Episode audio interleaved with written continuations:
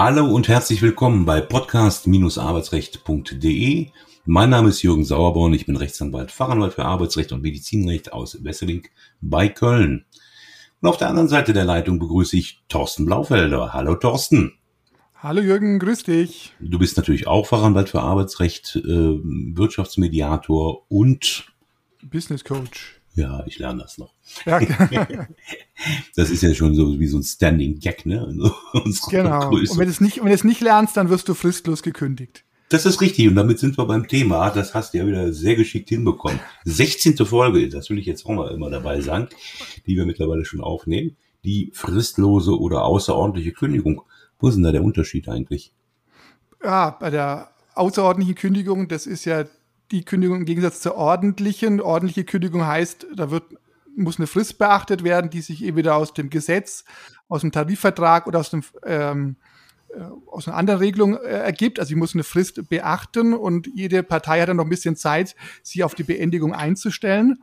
Bei der außerordentlichen äh, Kündigung, da muss man noch unterscheiden, weil in der Praxis wird es ja gerne mal auch in einen Topf geschmissen, außerordentliche und fristlose Kündigung. Bei der fristlosen Kündigung, da wird wirklich sofort beendet, also es soll es vorbei sein aus Sicht desjenigen, der die Kündigung ausspricht. Es gibt aber, wir haben es ja auch in der letzten Folge angesprochen, genau. auch außerordentliche Kündigungen, bei denen es eine soziale Auslauffrist gibt, vor allem dann, wenn es sich um ein tariflich ordentlich unkündbares Arbeitsverhältnis handelt, genau. Also von daher, aber in der Praxis, also in, wenn ich jetzt meine Fälle mal so betrachte, wo es um außerordentliche Kündigungen gegangen ist oder geht, dann waren die zu 98 Prozent außerordentlich und fristlos. fristlos. Ja, ja, außerordentlich und fristlos. Und die andere Alternative, dass es da mal diese soziale Auslauffrist gab, das waren ach, ich, kein, keine, keine Handvoll. Ja, das, ja. das, ja, Gebe ich, gebe ich dir recht, ist auch meine Beobachtung. Was noch weniger ähm, häufig vorkommt, weil es auch die meisten überhaupt nicht wissen, ist eine außerordentliche Kündigung, der, die der Arbeitnehmer ausspricht. Ja. Ja, was man ja durchaus tun kann, äh, wenn beispielsweise das Entgelt nicht gezahlt wird für eine geraume Zeit, dass man zunächst den Arbeitgeber abmahnt, ja, der Arbeitnehmer mahnt den Arbeitgeber. Ja, auch was ab, Besonderes, ja. Ja, und erklärt dann die außerordentliche Kündigung. Und äh, naja, das geht auch, hat bestimmte Voraussetzungen, ist vielleicht auch nicht ganz risikofrei. Das sollte man äh, nicht alleine machen. Und wie gesagt, das sind auch relativ seltene Fälle. Aber ja. bleiben wir mal bei den Fällen, die eher so häufiger sind. Die fristlose oder die außerordentliche Kündigung setzt ja immer voraus, dass eine Partei, ne, weil sie ist ja eben nicht eine ordentliche, sondern setzt voraus, dass äh, etwas Schlimmes passiert ist.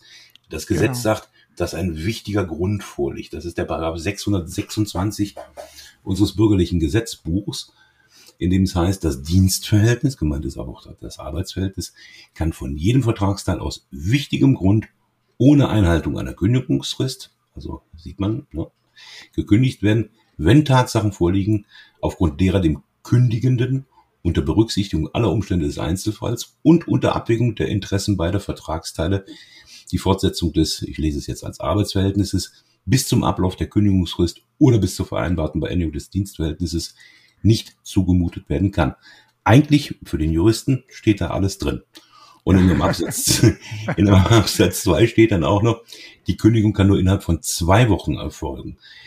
Das ist jetzt natürlich eine ganz wichtige Geschichte weil ähm, eine fristlose Kündigung, außerordentliche Kündigung, kann nur innerhalb von zwei Wochen ausgesprochen werden, nachdem der zur Kündigung Berechtigte, diese allgemeine Formulierung ist deshalb gewählt, weil es ja sowohl Arbeitnehmer als auch Arbeitgeber sein kann, den wichtigen Grund erfahren hat. Und das ist ganz häufig ein Punkt, wo es drin scheitern kann. Genau, weil wir haben ja im Prinzip in der Praxis oft ähm, irgendwelche erheblichen Pflichtverstöße, die eben meistens der Arbeitnehmer begangen haben soll, ja, vielleicht äh, sogar nicht nur ähm, schweren Vertragsverstoß, sondern vielleicht auch ähm, eine Straftat im Arbeitsverhältnis, die wird dann dem Arbeitgeber bekannt und dann hat er eben die Verpflichtung, wenn er zu diesem Mittel der fristlosen Kündigung greifen möchte, diese Kündigung eben innerhalb von 14 Tagen der Gegenseite, der Arbeitnehmerseite zukommen zu lassen. Und wenn er das nicht hinbekommt, äh, dann ist seine fristlose Kündigung gescheitert an dieser Kündigungserklärungsfrist. Dann mag trotzdem der Anlass korrekt gewesen sein, zu sagen, ich möchte mich aber nicht beklauen lassen und äh, ich möchte den Diebstahl als Anlass nehmen für eine Kündigung. Aber wenn ich das halt nicht innerhalb von 14 Tagen hinbekomme, ja, dann scheitert eben diese Kündigung an dieser Hürde. Ja, genau, und, dann hat er Pech gehabt. Ja. Und äh, noch, noch toller wird das ja mit der Anhörung eines Betriebsrates oder wenn die Schwerbehindertenvertretung da noch ähm, eine Rolle spielt. Ne? Ja, es muss ja alles innerhalb dieser 14-Tagesfrist geschehen, wobei natürlich der Unterschied ist, bei einer ordentlichen Kündigung äh, ist die Anhörung beim Betriebsrat eine Woche, sieben Tage, während dann hier bei der außerordentlichen fristlosen Kündigung eben nur drei Tage zu Buche schlagen, weil es sonst wäre es ja nicht zu schaffen. Ja, sonst könnte mhm. sich ja der Betriebsrat locker Zeit lassen und könnte den Arbeitgeber, der ja eh unter Druck ist bei dieser fristlosen Kündigung, noch mehr unter Druck setzen. Deshalb haben wir die drei Tage. Genau. Unser Hund beschwert sich gerade, man hört es wahrscheinlich im Podcast. Ich schneid's auch nicht raus. Ich schneid's nicht raus.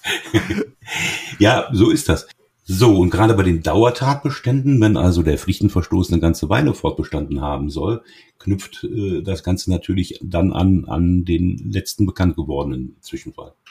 Genau, das wäre zum Beispiel auch denkbar, wenn jemand äh, sich selbst beurlaubt und dann erstmal weg ist, ja, ähm, und ich kann ja dann quasi auch drei Wochen lang fehlen, also unentschuldigt äh, fehlen. Da kann ich ja nicht sagen, du hättest dann schon am ersten Tag der Abwesenheit kündigen müssen. Jetzt war ich drei Wochen lang nicht da, unentschuldigt, aber du hast gleich kündigen müssen, also jetzt, jetzt musst du mich weiterarbeiten lassen. Nein, dann kann äh, der Arbeitgeber auch abwarten und zuwarten, pa was passiert und hat dann eben am letzten Tag des unentschuldigten Fehlens immer noch die Möglichkeit, jetzt dann sich zu überlegen, 14 Tage lang, nutze ich die Möglichkeit der fristlosen Kündigung oder versuche das Problem anderweitig zu lösen.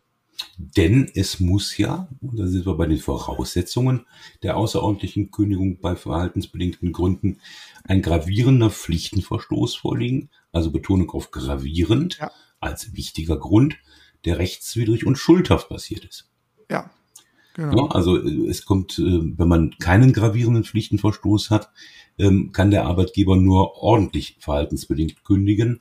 Und bei gravierendem Pflichtenverstoß, also goldene Löffel geklaut, wie ich immer sage, ja. ähm, geht das eben auch im Wege der außerordentlichen fristlosen Kündigung. Genau. So, die Rechtswidrigkeit bedeutet, ähm, dass der Arbeitnehmer keine Umstände hat, ähm, die ihn rechtfertigen könnten. Ja. Dass es also irgendetwas gibt, äh, das seine Tat in Anführungsstrichen ähm, gerechtfertigt erscheinen lässt. Und ähm, Schuldhaft setzt eben voraus Vorsatz oder Fahrlässigkeit. Genau. Aber da geht's ja noch weiter, ne? So ist das. Dann haben wir noch das schöne, schöne Kriterium, das sich durch alle Rechtsgebiete zieht, das Kriterium der Verhältnismäßigkeit. Also ist diese fristlose außerordentliche Kündigung ähm, so, dass es kein milderes Mittel gibt. Ja.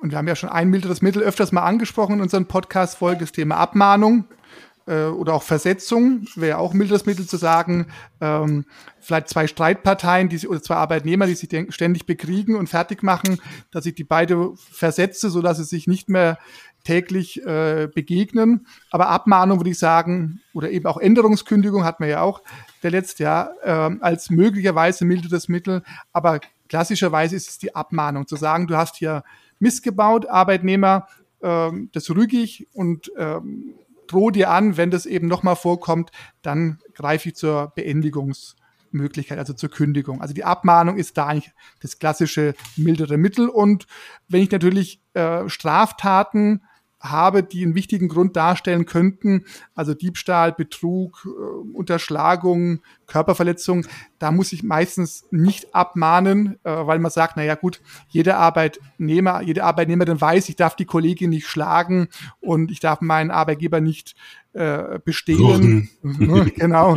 Aber es gibt ja andere Pflichtverletzungen, dass ich irgendwelche Papiere nicht rechtzeitig ähm, vorbeibringe oder Meldungen abgebe. Und das ist dann auch, auch ärgerlich, wenn es ständig sich wiederholt. Da muss ich halt dann auch mal als Arbeitgeber sagen, das geht so nicht äh, und nochmal eine mehr oder weniger scharfe Abmahnung aussprechen. Und wenn es sich halt dann beharrlich fortsetzt, ja gut, dann äh, kann ich zum Mittel der Kündigung eventuell auch zur fristlosen Kündigung greifen. Aber fristlose Kündigung ohne vorherige Abmahnung, das ist ein dickes Brett, was ich da bohren muss. Ja, das ist ein ganz scharfes Schwert. Vor allem, es kommt ja noch ein weiterer Prüfungsschritt hinzu, den der Arbeitgeber machen ja. müsste, nämlich die Interessenabwägung. Ist es genau. mir wirklich vollkommen unzumutbar, nicht noch wenigstens die Kündigungsfrist abzuwarten. Die kann ja auch unter Umständen sehr lang sein, nicht? wenn man lange ja. beschäftigt ist oder eine entsprechende Arbeitsvertragsgestaltung hat, was weiß ich, sechs Monate zum Jahresende oder sowas. Ja. Gibt's ja nun auch, äh, je nachdem, in welcher Position man ist. Ähm, aber diese Interessenabwägung muss eben auch stattfinden.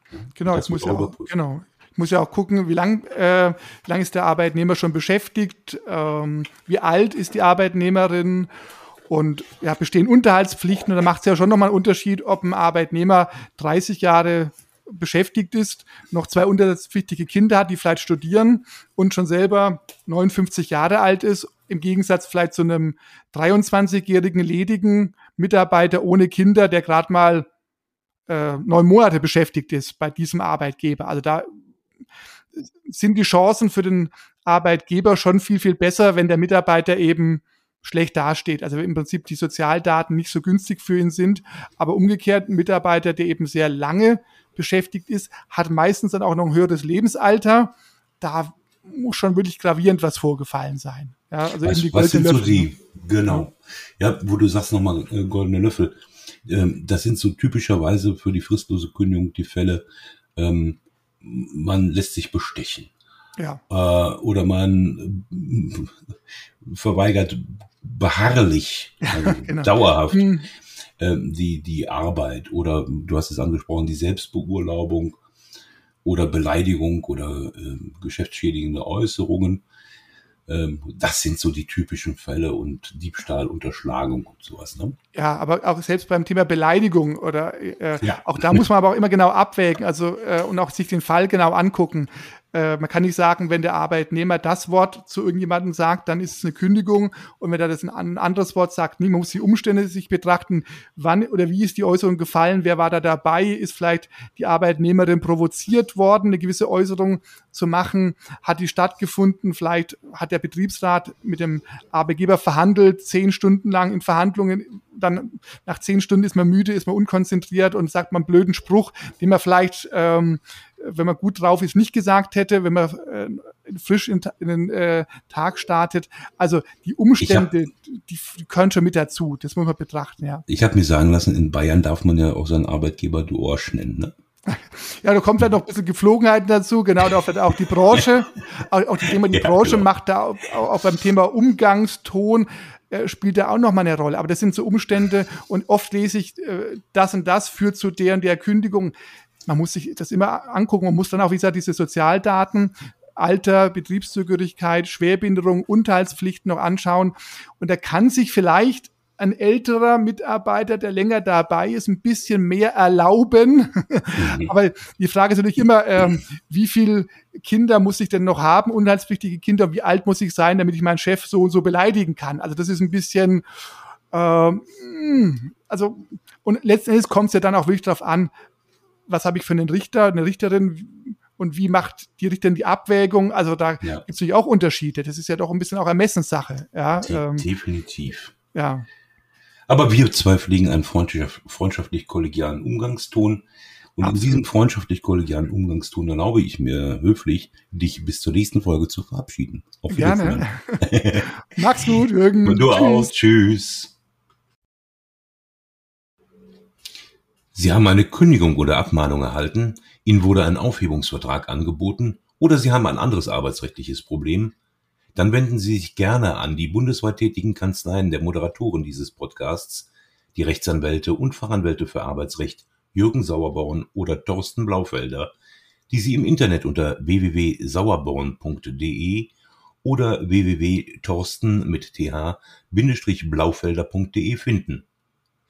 Haben Sie Anregungen, Lob oder Kritik zu dieser Folge des Podcasts, dann schreiben Sie uns eine Mail an redaktion@podcast-arbeitsrecht.de. Wenn Ihnen dieser Podcast gefällt, dann abonnieren Sie uns über die bekannten Podcast-Plattformen und bewerten Sie uns. Wir wünschen Ihnen einen angenehmen Arbeitstag.